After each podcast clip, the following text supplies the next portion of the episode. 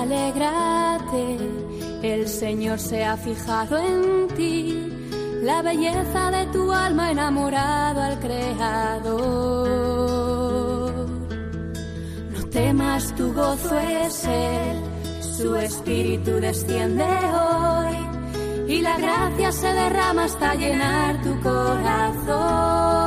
Comienza, ahí tienes a tu madre. Con el padre Juan Antonio Mateo.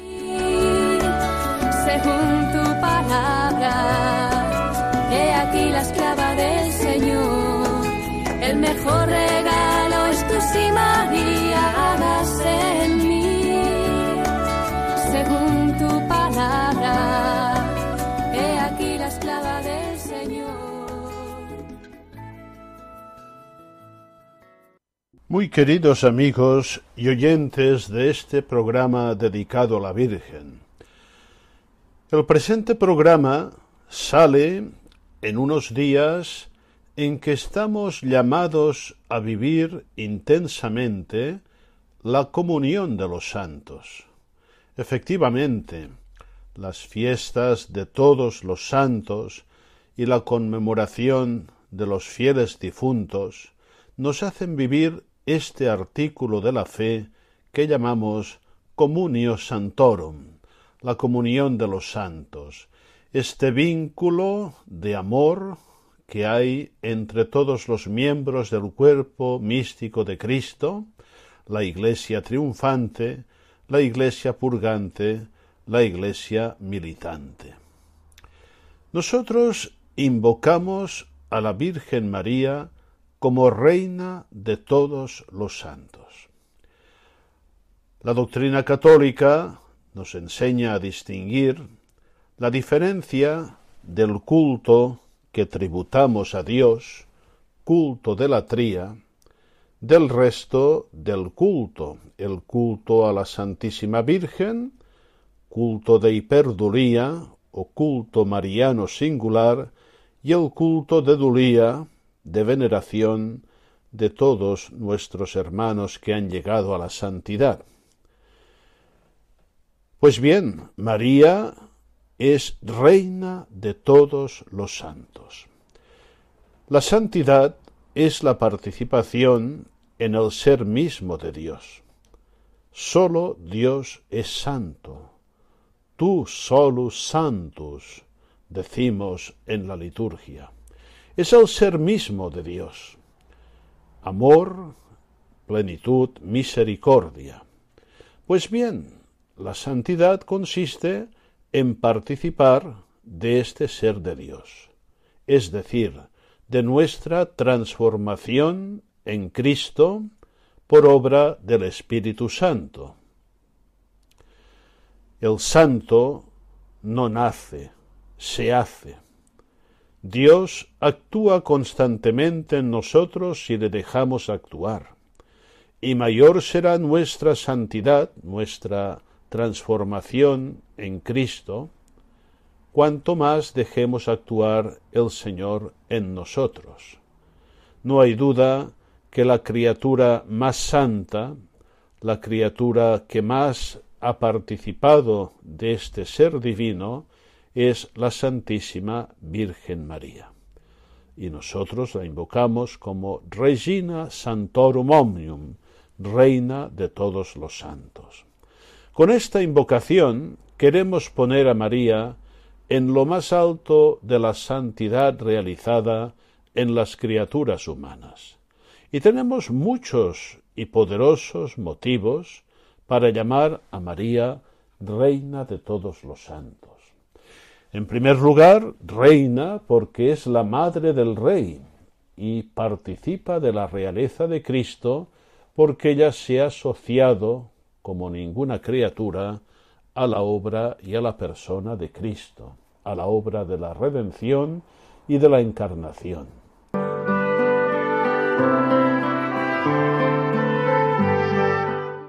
El gran apóstol y doctor mariano San Bernardo nos decía que María aventaja a todos los santos en virtudes y perfecciones.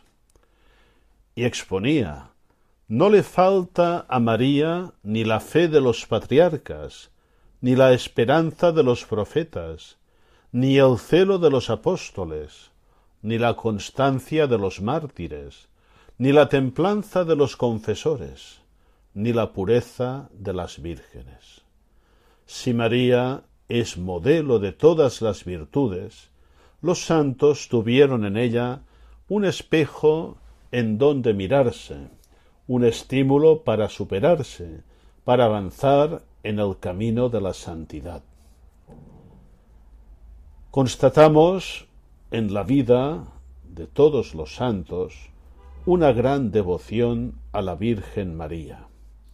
Ellos contemplaron el modelo de santidad en María, el modelo mayor que se ha realizado en cualquier criatura humana. Ella como madre reprodujo todas las virtudes que están al alcance de las personas con la gracia de Dios. La ejemplaridad de María está en todos los órdenes y en todos los estados. Y nos confirma esto el ejemplo de los santos, quienes con el auxilio de María han llegado al grado de perfección que en el cielo disfrutan. No hay estado ni forma posible de vida que no encuentre en María la virtud o virtudes que necesitan para sobresalir en un limpio pugilato de amor de Dios. Sabemos que los santos son para nosotros ejemplo y también intercesores. Cuando contemplamos la vida de los santos, su vida plenamente realizada en Cristo, admiramos el poder de Dios que los ha santificado y también su correspondencia a la gracia de Dios. Pero al mismo tiempo vemos esta poderosa intercesión. Ellos nos animan, pero al mismo tiempo que nos animan, interceden para que nosotros realicemos lo mismo en nuestras vidas. Y no hay duda que la intercesión de María es la intercesión más poderosa. La intercesión de la Virgen nos es imprescindible en nuestra vida espiritual. Todo ello por pura gratuidad de Dios. De hecho, sabemos que en el designio de Dios, María ha sido constituida Madre nuestra en el orden de la gracia. Y esto no lo podemos decir de ningún santo, de ninguna santa, ni del conjunto de todos los santos. La acción de María es una acción muy específica, muy concreta, y ella la ejerce, la ejerce con toda fidelidad y con todo el poder que Dios le ha dado para ejercerla. Ella es la que nos hace crecer en Cristo, la que nos ayuda en Cristo como medianera de todas las gracias, la madre que nos configura a su Hijo. El doctor Melifluo, quien entre las alabanzas que dirige a María sobresale la que nos cuenta de su patrocinio y poderosa meditación, nos dice lo siguiente Nada quiso darnos Dios que no pasase por manos de María. Tal es la voluntad de aquel que ha querido que todo lo consigamos por su medio. Queremos ser santos, evidentemente. No es una cosa optativa la santidad en la vida cristiana. La santidad es la forma ordinaria de la vida cristiana y por tanto debemos acudir a la Virgen María. Debemos recibirla como madre en nuestra vida para que nos vaya haciendo crecer en el camino de la santidad. San Juan de Ávila decía Más quiero estar sin pellejo que sin devoción a María. Muchos se han distinguido por un singular amor filial a Nuestra Señora, pero todos se han acercado a ella como modelo a imitar e intercesora a quien acudir. Y San Efrén, diácono, nos dice lo que María es para todos y cada uno de los santos. Oh Virgen, vos sois el jubilo de los santos. No hay santo si no hay amor de Dios, y esto supone que amemos lo que Él ama, al prójimo.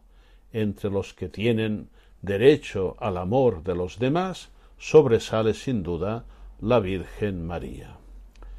Debemos amar a María, es nuestra madre, a quien tengo que amar, es mi madre, este es el motivo para amarla, es la madre de la Iglesia a la que pertenecemos.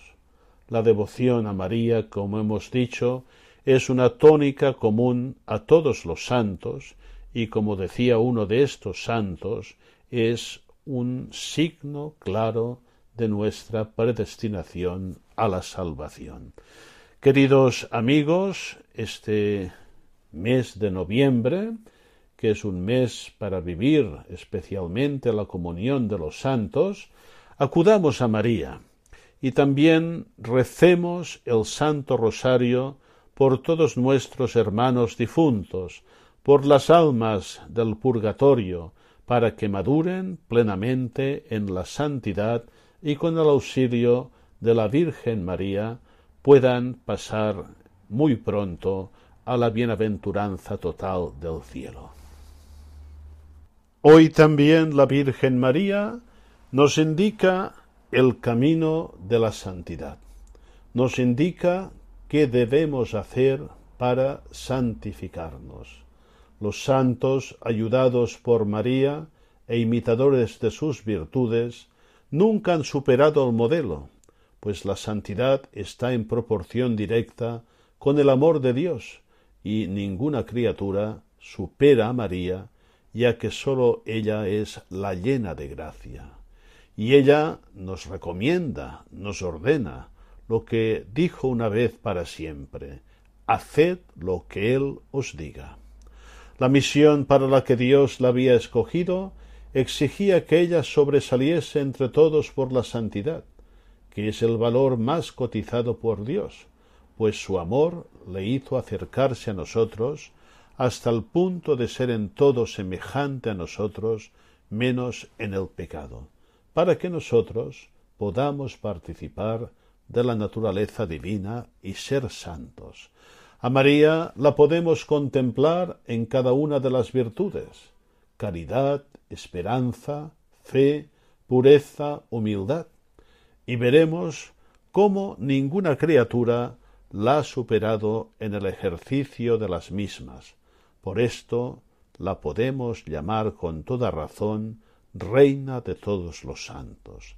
Ella como nadie transitó el camino de las bienaventuranzas, el camino que ella nos invita a transitar, bien agarrados a su mano y sostenidos por su poderosa intercesión materna.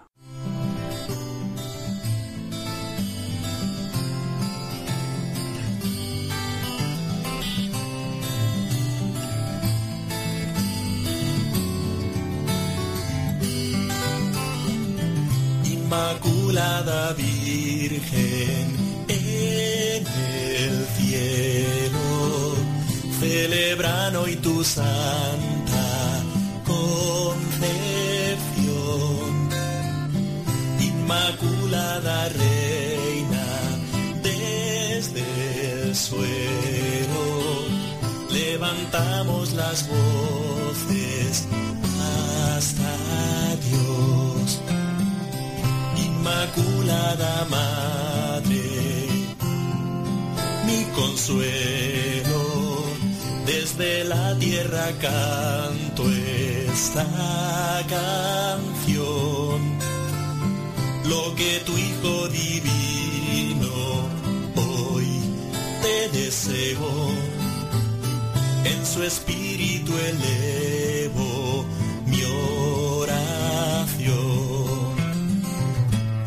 La toda santa Madre del Señor,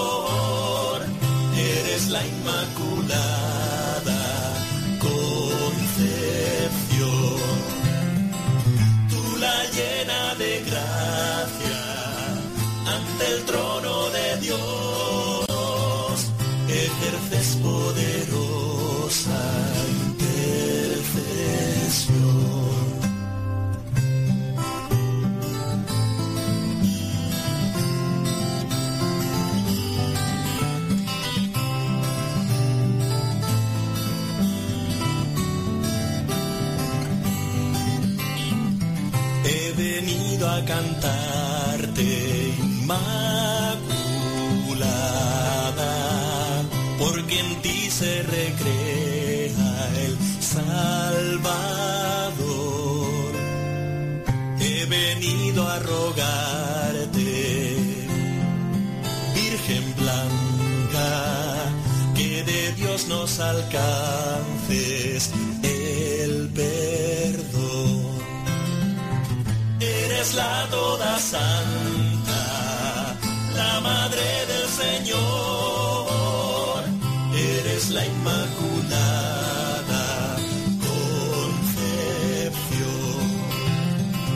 Tú la llena de gracia ante el trono de Dios. Ejerces poderosa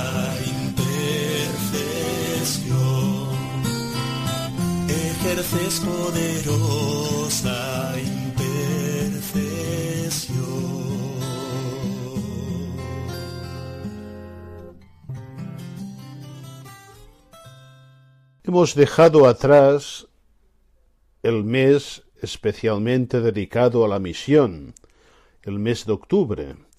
Con todo, me ha parecido interesante ofreceros en esta segunda parte algunas reflexiones de Monseñor Juan Esquerda Bifet sobre la presencia de María en la vida del apóstol, del misionero, la espiritualidad mariana de todo verdadero misionero de Cristo. Vamos a escuchar, pues, estas reflexiones que nos ofrece este gran mariólogo, don Juan Esquerda Bifet. Dimensión mariana de la espiritualidad misionera de la Iglesia. La espiritualidad cristiana, por ser vida según el Espíritu, es esencialmente misionera, que se concretiza en la fidelidad a la misión del Espíritu. Se conjugan, pues, dos palabras que son dos realidades, espiritualidad y misión.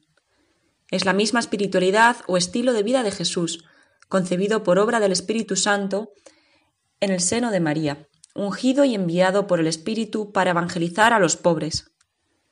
La espiritualidad misionera o espíritu de evangelización se concretiza en actitudes interiores que deben animar a los evangelizadores, es decir, en las diversas virtudes apostólicas. Por esto, la actividad misionera exige una espiritualidad específica. Esta actividad eclesial de anuncio y de servicio es eminentemente mariana, puesto que la Iglesia en su misión apostólica mira a María como figura y modelo de toda actividad apostólica. Los datos básicos de la espiritualidad misionera forman parte también de la espiritualidad mariana. La fidelidad al Espíritu Santo, dimensión neumatológica de la espiritualidad mariana. Vocación misionera, espiritualidad mariana de las diversas vocaciones. La comunidad apostólica, María en el camino de perfección y comunión. Las virtudes concretas que derivan de la caridad pastoral, María en el camino de perfección. La oración, contemplación, en, reali en realización con la misión, oración mariana de la Iglesia. El sentido y amor de la Iglesia, misterio, comunión y misión, dimensión eclesial de la espiritualidad mariana. Y la figura de María como tipo de la Iglesia misionera, María en el camino de la misión. La espiritualidad misionera es, pues, eminentemente mariana. Cada uno de los puntos de la espiritualidad misionera que acabamos de resumir se puede individualizar en los temas de espiritualidad mariana que hemos estudiado veces anteriores. La encíclica Redentoris Missio, en el capítulo sobre la espiritualidad misionera, resume esta espiritualidad con unas líneas que pueden relacionarse fácilmente con la espiritualidad mariana. La plena docilidad al espíritu compromete a dejarse plasmar interiormente por él, para hacerse cada vez más semejantes a Cristo. La comunión íntima con Cristo equivale a, sintonía y asociación esponsal con Él. El ardor de Cristo por las almas, hasta convertirse en el hombre de caridad y hermano universal, impele a una disponibilidad eclesial como fidelidad a Cristo que no puede separarse de la fidelidad a la Iglesia. La respuesta generosa a la llamada a la santidad está estrechamente unida a la vocación universal a la misión. El misionero es un contemplativo en acción, testigo de la experiencia de Dios. Estos rasgos característicos de la espiritualidad misionera se viven a partir del cenáculo con María. Como los apóstoles después de la ascensión de Cristo, la Iglesia debe reunirse en el cenáculo con María, la Madre de Jesús, para implorar el Espíritu Santo y obtener fuerza y ardor para cumplir el mandato misionero. También nosotros, mucho más que los apóstoles, tenemos necesidad de ser transformados y guiados por el Espíritu. La dimensión mariana de la espiritualidad misionera hace redescubrir y vivir la naturaleza misionera y materna de la Iglesia. Afirma la encíclica Redentoris Missio, repitiendo la doctrina conciliar y después de resumir la espiritualidad misionera. María es el ejemplo de aquel amor maternal con que es necesario que estén animados todos aquellos que en la misión apostólica de la Iglesia cooperan a la regeneración de los hombres. La misión eclesial de maternidad consiste en la comunicación de la vida nueva por medio del anuncio, la celebración y los servicios de caridad. La Iglesia aprende de María la propia maternidad. Reconoce la dimensión materna de su vocación, unida esencialmente a su naturaleza sacramental. Al igual que María está al servicio del misterio de la Encarnación, así la Iglesia pertenece al servicio de la adopción de hijos, mediante la gracia. Contemplando el misterio de María e imitando sus virtudes, la Iglesia se hace también madre mediante la palabra de Dios aceptada con fidelidad, pues la predicación y el bautismo engendra a una vida nueva e inmortal a los hijos concebidos por obra del Espíritu Santo y nacidos de Dios. La maternidad de María se actualiza por medio de la acción misionera de la Iglesia, puesto que encuentra una nueva continuación en la Iglesia y a través de la Iglesia. La acción apostólica de la Iglesia tiene, pues, un carácter mariano y materno. La Iglesia imita a María, que engendró a Cristo, concebido del Espíritu Santo y nacido de la Virgen, para que también nazca y crezca por medio de la Iglesia en las almas de los fieles. La Iglesia considera a María estrella de la evangelización, como ayuda y orientación para cumplir el mandato misionero del Señor.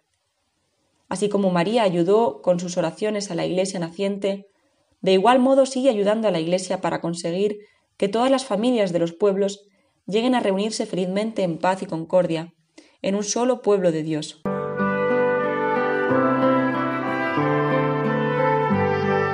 María en la acción misionera del apóstol. Por exigencia del bautismo, todo cristiano está llamado a la santidad y al apostolado.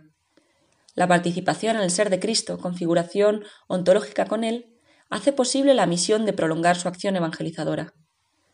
La participación en el ser y en el obrar de Cristo comporta la necesidad de ser transparencia de su vida y de su mensaje, configuración moral y espiritual con Él. Los fieles, en cuanto incorporados a Cristo, por el bautismo quedan integrados al pueblo de Dios y hechos partícipes a su modo de la función sacerdotal profética y real de Cristo. Estas exigencias de santidad y de apostolado quedan matizadas por la vocación específica, laicado, vida consagrada y sacerdocio ministerial. María ocupa un puesto peculiar en el camino apostólico de cada vocación. La misión o envío es la acción de enviar, como mi Padre me envió, así os envío yo. La evangelización es la puesta en práctica de la misión recibida. La palabra apostolado incluye la práctica ambos aspectos. Los elementos básicos del apostolado quedan resumidos en este texto conciliar.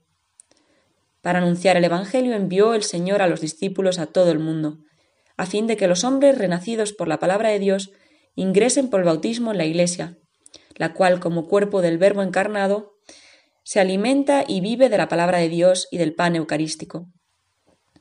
De los documentos conciliares y posconciliares, especialmente a partir de Adgentes, Evangelii Mutandi y Rentoris Missio. Se desprende que la acción misionera del apóstol debe abarcar todos estos elementos. Anuncio y testimonio, llamada a la conversión y al bautismo, celebración de los sacramentos y de modo especial la Eucaristía, organización de los diversos servicios de caridad, Formación de la comunidad, vocaciones, servicios. Anuncio del reino a todos los pueblos. La acción misionera del apóstol se desarrolla en todos estos campos, que puede reducirse a tres dimensiones profética, litúrgica y de la animación de la comunidad. La presencia activa y materna de María aparece en todas estas dimensiones. Se anuncia a Cristo nacido en María, se celebra a Cristo que asocia a María a la obra redentora, se comunica a Cristo para crear una comunidad eclesial como la que reunió con María en el cenáculo, y que llegó a ser un solo corazón y una sola alma. La dimensión profética de la acción apostólica se realiza por el anuncio que incluye el testimonio. El primer anuncio del Evangelio, querigma, consiste en dar a conocer el misterio de Cristo, Dios hombre salvador muerto y resucitado. De los fragmentos neotestamentarios que han que mejor han resumido el querigma, podemos señalar en Romanos 1, de 1 al 6, en los Gálatas 4, del 4 al 7, y en la primera carta a los Corintios 15, del 3 al 5. En ellos aparecen los datos fundamentales, las promesas o profecías, la esperanza mesiánica, que anuncia la plenitud de los tiempos, Jesús verdadero hombre por ser hijo de David y nacido de la mujer, Jesús verdadero hijo de Dios con la fuerza del Espíritu, Jesús Salvador de todos los hombres por medio de su muerte y de su resurrección. La Iglesia, como los primeros evangelizadores, apóstoles y evangelistas, ha hecho siempre este primer anuncio conjuntamente con el anuncio de María Virgen y Madre, asociada al Redentor. La virginidad de María transparenta la divinidad de Cristo, quien es el Hijo de Dios, concebido por obra del Espíritu Santo. La maternidad verdadera de María deja entender la humanidad perfecta de Cristo, nacido de la mujer, de la estirpe de David. Así María es la Madre del Señor, es decir, de Cristo el Salvador, el Hijo de Dios hecho nuestro hermano, el Señor resucitado. La dimensión litúrgica de la acción apostólica tiene lugar principalmente en la celebración de los sacramentos, especialmente la Eucaristía, así como en el itinerario del año litúrgico, en la liturgia de las horas y en los demás signos que recuerdan y hacen presente los misterios de Cristo en medio de su Iglesia. La asociación de María a Cristo, el que salvará a su pueblo de sus pecados, prefigura la cooperación de la Iglesia por medio de la acción apostólica y la obra redentora en toda la celebración litúrgica, que es parte esencial de la acción apostólica, hay una presencia de María, análoga a la presencia junto a la cruz de Cristo, puesto que se asoció con entrañas de madre a su sacrificio. La comunidad cristiana ha sentido y vivido siempre la presencia de María, especialmente en la celebración eucarística. Ella es como la mediadora de la Iglesia, que debe recibir a Cristo, la palabra hecha carne, para transmitirlo al mundo, asociándose a su sacrificio redentor con el fiat y el stabat de María, actualizados ahora en el amén al final de la epíclesis eucarística. La acción apostólica educa a toda la comunidad a decir este amén a la acción del Espíritu Santo, quien hizo posible la encarnación del Verbo en el seno de María, que transforma el pan y el vino en el cuerpo y sangre de Jesús, y que hace de toda la comunidad y de cada fiel el cuerpo místico de Jesús. La construcción de la comunidad consiste en establecer de modo permanente los signos de la presencia de Cristo resucitado. Son los signos de la palabra, Eucaristía, sacramentos, caridad, misión. Como en la primera comunidad eclesial, que con María, la Madre de Jesús, se reunía para escuchar la doctrina de los apóstoles, celebrar la fracción del pan, la oración, teniendo todas las cosas en común, y se disponía a anunciar la palabra de Dios con audacia. Esta comunión eclesial es capaz de construir la humanidad en la comunión de hermanos. La misión comunicada por Cristo se concreta, pues, en una acción apostólica, profética, litúrgica y de servicios de caridad, que manifiesta la naturaleza materna y comunitaria de la Iglesia, la cual tiene a María como modelo y personificación, la acción materna de María se realiza por medio de la Iglesia y de modo especial por medio de la acción apostólica. Esta maternidad de María perdura sin cesar en la economía de la gracia, desde el momento en que prestó fiel asentimiento en la Anunciación y lo mantuvo sin vacilación al pie de la cruz, hasta la consumación perfecta de todos los elegidos. Por esto también la Iglesia en su labor apostólica se fija con razón en aquella que engendró a Cristo, concebido por obra del Espíritu Santo y nacido de la Virgen, para que también nazca y crezca por medio de la Iglesia en las almas de los fieles.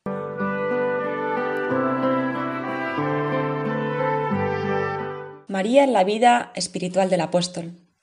La misión eclesial prolonga en el tiempo la misma misión de Cristo, que sigue asociando a María bajo la acción del Espíritu Santo. El apóstol participa de la unción y misión de Cristo por el Espíritu, que comenzó en el seno de María el día de la Encarnación. La vida espiritual del apóstol es la misma vida cristiana como vida según el Espíritu, pero matizada por la fidelidad a la misión del Espíritu, a ejemplo de Cristo. Es siempre vida de caridad. Precisamente por ello, la espiritualidad apostólica equivale a la caridad pastoral, que se puede concretar en estas líneas. Actitud relacional con Cristo, encuentro con Él a partir de una llamada o vocación.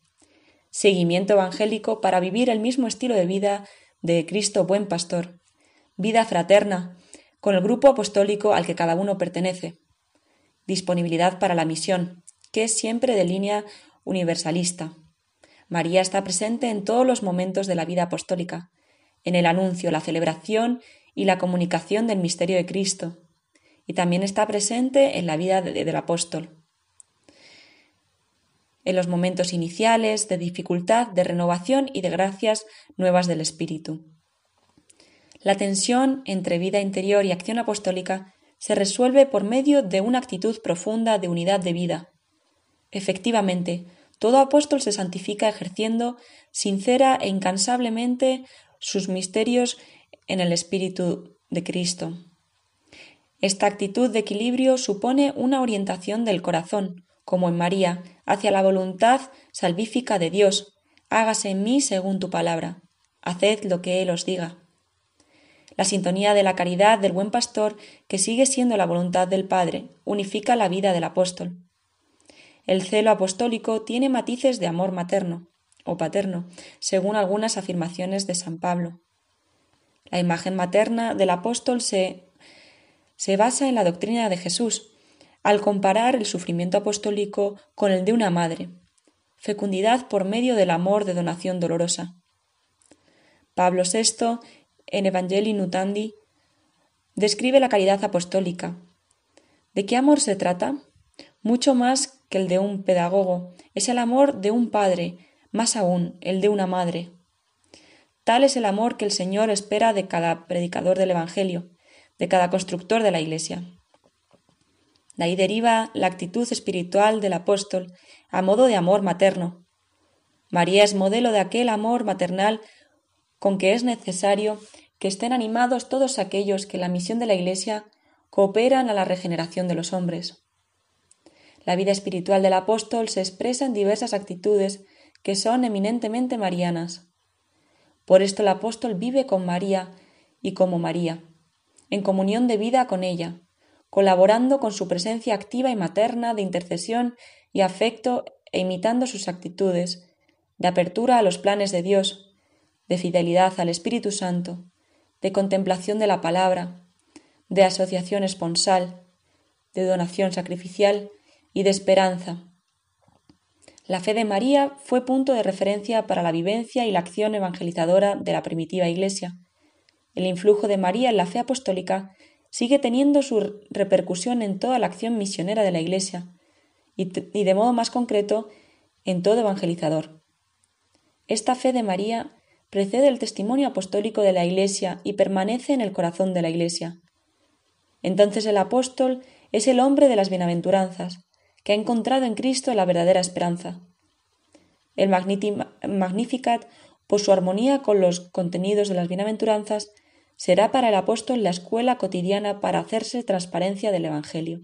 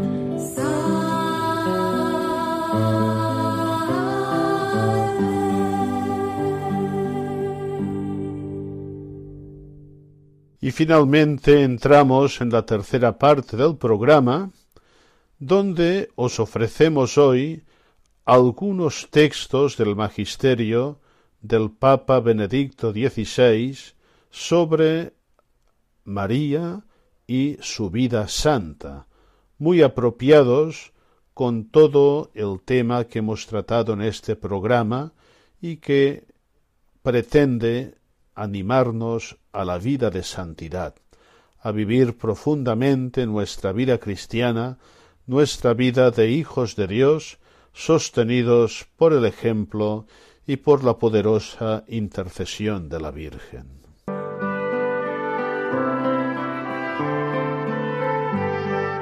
Es la bondad materna de Dios, fuerza de catolicidad. Con Dios, con Cristo, con el hombre que es Dios y con Dios que es hombre viene la Virgen. Esto es muy importante. Dios el Señor nos da una madre y en esa madre reconocemos realmente la bondad humana de Dios. La Virgen, Madre de Dios, es el auxilio de los creyentes, nuestra consolación permanente, es nuestra gran ayuda. Esto lo veo también en el diálogo con los obispos del mundo, de África y últimamente de América Latina. El amor a la Virgen es la gran fuerza de la catolicidad. En la Virgen reconocemos toda la ternura de Dios. Por eso cultivar y vivir este gozoso amor a la Virgen, a María, es un don muy grande de la catolicidad. Totalmente disponible para Dios, vacía de sí misma. La participación en este amor dio a María la fuerza para su sí, sin reservas, ante el amor respetuoso y delicado de Dios que para la realización de su proyecto de salvación espera la colaboración libre de su criatura.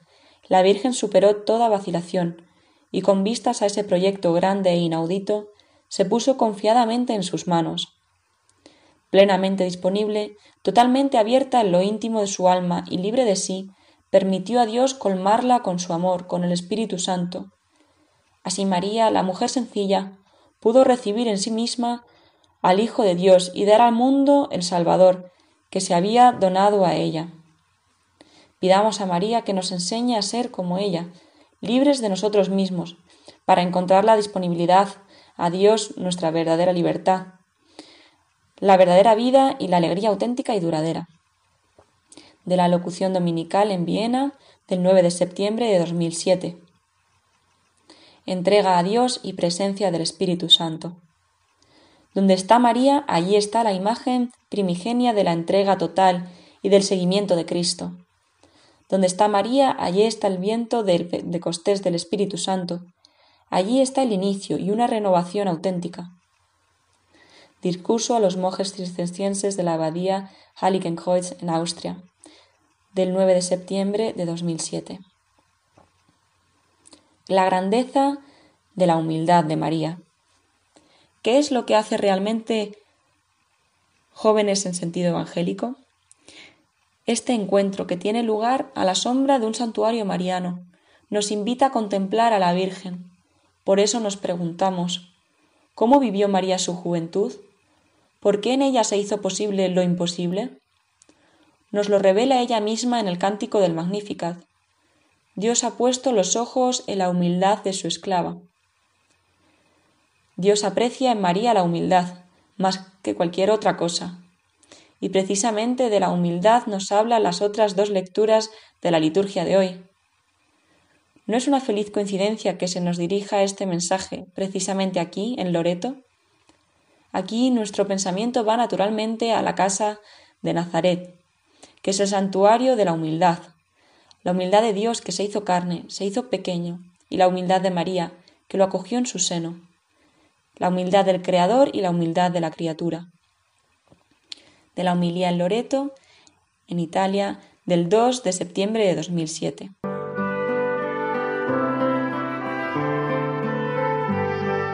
Abierta totalmente a Dios. El ángel se dirigió a María con el saludo llena de gracia, que significa precisamente esto. Su corazón y su vida están totalmente abiertos a Dios, y por eso completamente penetrados de su gracia del discurso a los estudiantes universitarios de Roma, del 13 de diciembre de 2007. La predestinación de María y de Jesús. podemos contemplar el lugar que ocupa María en el plan salvífico de Dios, el plan del que nos habla la segunda lectura, tomada de la carta de los romanos. Aquí el apóstol San Pablo, en dos versículos de notable densidad, expresa la síntesis de lo que es la existencia humana desde un punto de vista metahistórico. Una parábola de salvación que parte de Dios y vuelve de nuevo a Él. Una parábola totalmente impulsada y gobernada por su amor. Se trata de un plan salvífico completamente penetrado por la libertad divina, la cual, sin embargo, espera que la libertad humana dé una contribución fundamental, la correspondencia de la criatura al amor de, Dios, de su Creador. Y aquí, en este espacio de la libertad humana, percibimos la presencia de la Virgen María, aunque no se la nombre explícitamente. En efecto, ella es en Cristo la primicia y el modelo de los que aman a Dios. En la predestinación de Jesús está inscrita la predestinación de María, al igual que la de toda persona humana. El M aquí del Hijo encuentra un eco fiel en el M aquí de la Madre, al igual que el M aquí de todos los hijos adoptivos en el Hijo, es decir, de todos nosotros. De la homilía en Cagliari, Italia, del 7 de septiembre de 2008. Su vida dirigida por Dios. En el pasaje del Evangelio que acabamos de proclamar, San Lucas narra que María, después del anuncio del ángel, se puso en camino y fue a prisa a la montaña para visitar a Isabel. El evangelista, al decir esto, quiere destacar que para María seguir su vocación, dócil al Espíritu de Dios que ha realizado en ella la encarnación del Verbo, significa recorrer una nueva senda y emprender enseguida un camino fuera de su casa, dejándose conducir solamente por Dios. San Ambrosio, comentando la prisa de María, afirma La gracia del Espíritu Santo no admite lentitud. La vida de la Virgen es dirigida por otro. He aquí la esclava del Señor, hágase en mí según tu palabra. Está modelada por el Espíritu Santo, está marcada por acontecimientos y encuentros como el de Isabel, pero sobre todo por la especialísima relación con su Hijo Jesús. Es un camino en el que María, conservando y meditando en el corazón los acontecimientos de su existencia, descubre en ellos de modo cada vez más profundo el misterio del designio de Dios Padre para la salvación del mundo. Además, siguiendo a Jesús desde Belén hasta el destierro en Egipto, en la vida oculta y en la pública, hasta el pie de la cruz, María vive su constante ascensión hacia Dios en el espíritu del Magnificat, aceptando plenamente incluso en el momento de la oscuridad y del sufrimiento, el proyecto de amor de Dios, y alimentando en su corazón el abandono total en las manos del Señor, de forma que es paradigma para la fe de la Iglesia. María, la primera en conocer el rostro de Dios. Todo el relato bíblico se puede leer como un progresivo desvelamiento del rostro de Dios, hasta llegar a su plena manifestación en Jesucristo. Al llegar la plenitud de los tiempos, nos ha recordado también hoy el apóstol San Pablo, envió Dios a su Hijo.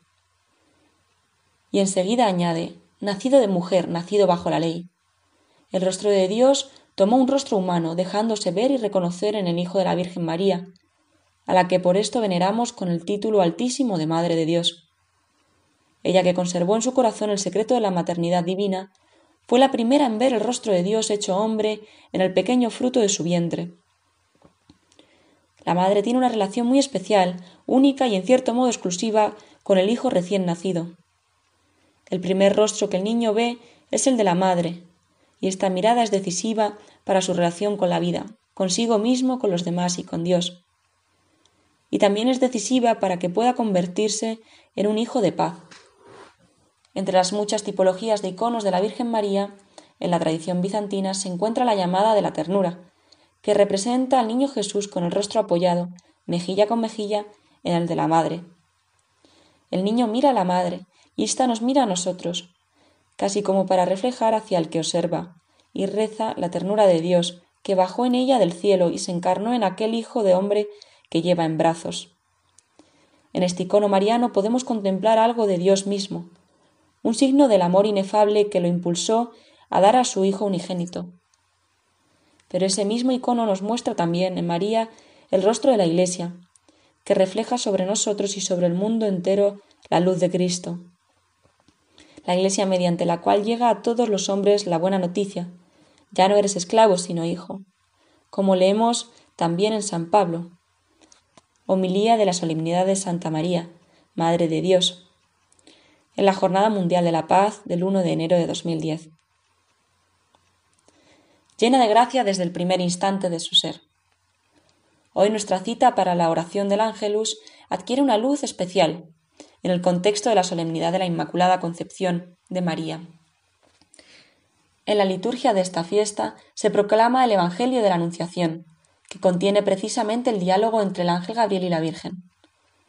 Alégrate, llena de gracia, el Señor está contigo, dice el mensajero de Dios, y de este modo revela la identidad más profunda de María, el nombre, por así decir, con el que Dios mismo la conoce, llena de gracia. Esta expresión que nos resulta tan familiar desde la infancia, pues la pronunciamos cada vez que rezamos el Ave María. Nos explica el misterio que hoy celebramos. De hecho, María, desde el momento en que fue concebida por sus padres, fue objeto de una singular predilección por parte de Dios, quien en su designio eterno la escogió para ser madre de su Hijo hecho hombre, y por consiguiente preservada del pecado original. Por eso el ángel se dirige a ella con este nombre, que implícitamente significa colmada desde, desde siempre del amor de Dios, de su gracia. La locución del 8 de diciembre de 2010. Su presencia infunde esperanza en medio de los males del mundo. ¿Qué dice María a la ciudad? ¿Qué recuerda a todos con su presencia? Recuerda que donde abundó el pecado sobreabundó la gracia, como escribe el apóstol San Pablo. Ella es la Madre Inmaculada que repite también a los hombres de nuestro tiempo No tengáis miedo, Jesús ha vencido el mal, lo ha vencido de raíz, librándonos de su dominio. ¿Cuánto necesitamos esta hermosa noticia? Cada día los periódicos, la televisión y la radio nos cuentan el mal, lo repiten, lo amplifican, acostumbrándonos a las cosas más horribles, haciéndonos insensibles y de alguna manera intoxicándonos porque lo negativo no se elimina del todo y se acumula día a día. El corazón se endurece y los pensamientos se hacen sombríos. Por esto la ciudad necesita a María, que con su presencia nos habla de Dios, nos recuerda la victoria de la gracia sobre el pecado y nos lleva a esperar incluso las situaciones humanamente más difíciles. Del homenaje a la Inmaculada Concepción en la Plaza de España, del 8 de diciembre de 2009.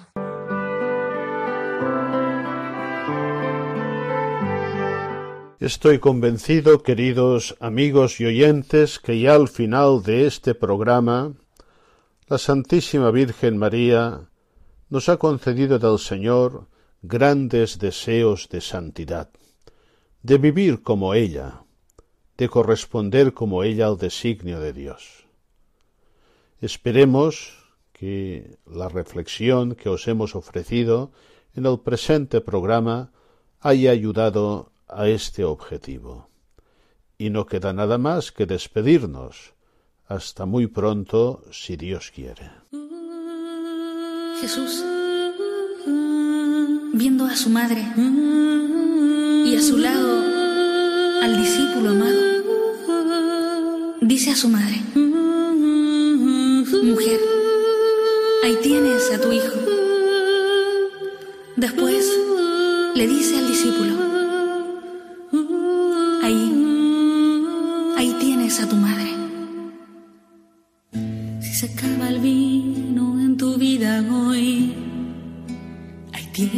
a tu madre. Si solo hay tinajas, pero no hay amor. Ahí tienes a tu madre. Si estás buscando acercarte a Dios, ahí tienes a tu madre.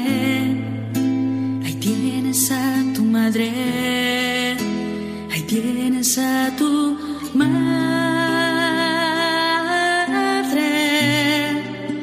ahí tienes a tu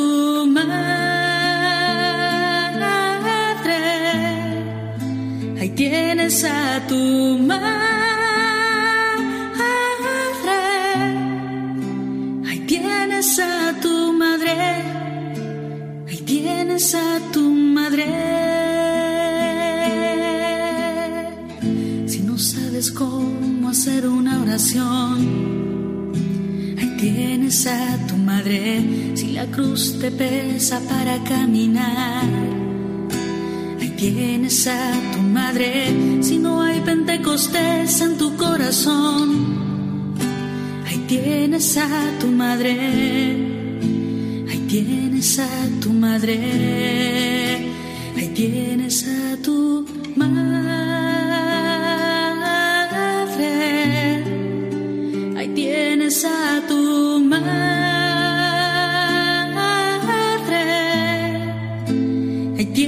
A tu madre.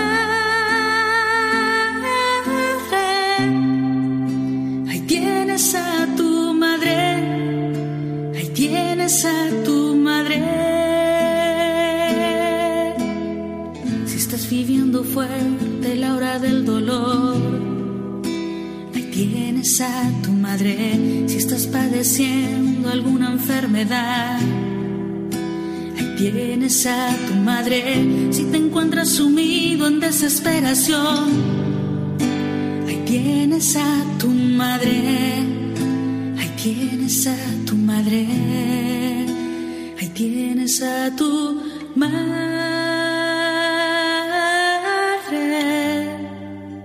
Ahí tienes a tu madre.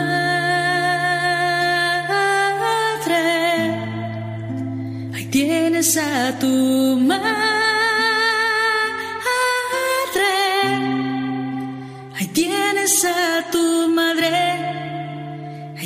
Tienes a tu madre.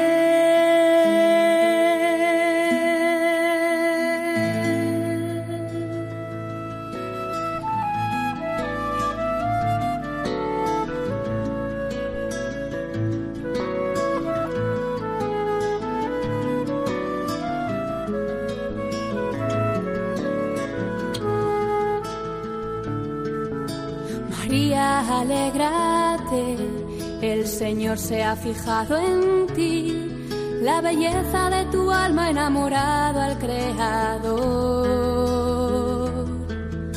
No temas, tu gozo es Él, su espíritu desciende hoy y la gracia se derrama hasta llenar tu corazón. Han escuchado Ahí tienes a tu madre El mejor regalo con el padre Juan Antonio Mateo.